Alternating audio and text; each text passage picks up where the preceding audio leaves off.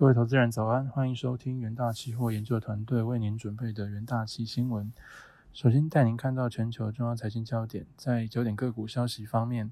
据彭博资讯，苹果今年将推出至少七款采自研晶片的 Mac 新品，其中十三寸 MacBook Pro、重新设计的 MacBook Air、二十四寸的 iMac 与 Mac Mini 都将采用最新的 M2 晶片。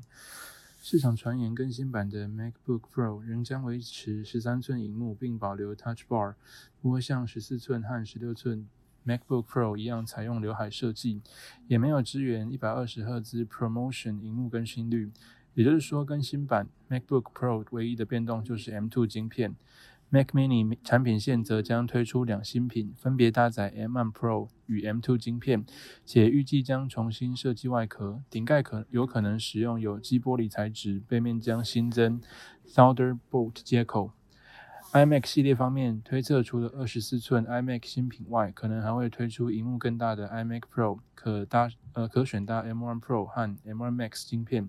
以取代现有的二十七寸 iMac Pro。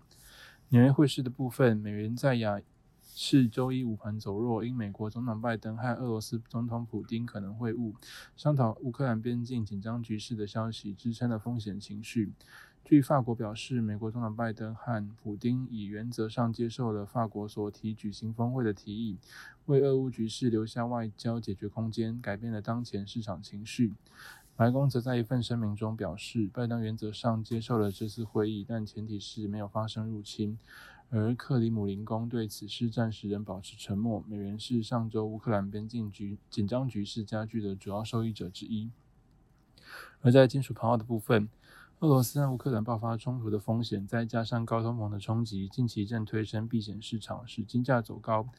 Spider Gold Share 这一全球最大的黄金 ETF 持仓量自去年十二月触及二十个月低点以来，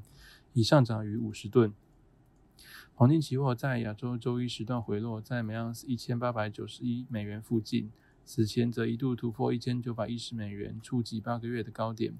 金价在二月已经上涨五点八 percent，渴望创下二零二一年五月以来的最佳月份。在目前局势下，分析师仍然偏向看多。金价四十周移动平均线才刚开始向上，而其他动能指标也才刚开始回升，说明后市仍然渴望上涨。再来带您看到国际新闻：腾讯周一否认网上宣称即将被重锤的传言，重比这是个谣言。发不谣言的账号已经清空发言，并主动销户。受传言影响，市场担心监管卷土重来，港股科技股普遍遭遇重击。另一方面，腾讯、阿里巴巴上周被列入美国恶名市场，也成为股价的利空消息。第二则国际新闻：伊朗外交部发言人周一表示，伊朗为恢复二零二一五年的伊朗核子协议，在维也纳举行的会谈已经取得重大进展。伊朗最高国家安全委员会官员指出。与欧洲谈判代表的会谈还在进行，并将继续。与美国的谈判并不在议程上，因为他们不会成为任何突破的来源。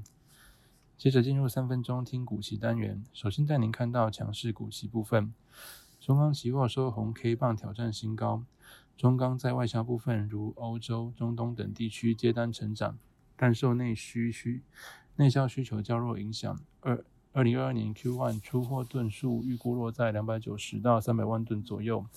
低于上季以及去年同期。不过，受惠钢价，利差保持在相对高档水准。预估中钢第一季营收获利表现仍然渴望优于去年同期，延续同期新高佳绩。元纳奇研究团队认为，看好中国持续鼓励钢气实施整并，有利进一步压减产能。预估今年中国粗钢产量渴望在年减两 percent。有力支撑钢材价格。周一中钢上涨二点五二 percent，盘中一度挑战波段新高，看好期价后市发展。另一方面，友达期货止跌强涨，收长红 K 棒。友达车用面板部分随车用晶片缺料缓解，电动车渗透率上升，市场预估将带动第二季友达车用面板出货高双位数成长。元大旗研究团队认为，友达上半年受 IT 面板报价影响，营收及获利承压。然有鉴于友达长期布局高毛利且价格稳健的工控，看好下半年进入面板旺季后，合并 ASP 及产品出货量将触底反弹。周一友达期货上涨三点六七 percent，止跌突破十日均线。而在弱势股息方面，新兴期货走弱，终结连日涨势。新兴进入 ABF 版传统淡季，多项产品线将受季节性因素影响，第一季衰退幅度可能落在个位数的水准。元大期研究团队认为，BT 载板部分受火灾影响的山鹰厂虽修复完成，但主要的产能仍需等到下半年才能开出，期待修复后量产，看客户需求调整产能规划。周一新兴期货下跌一点六五 percent，终止多日涨势，涨多拉回。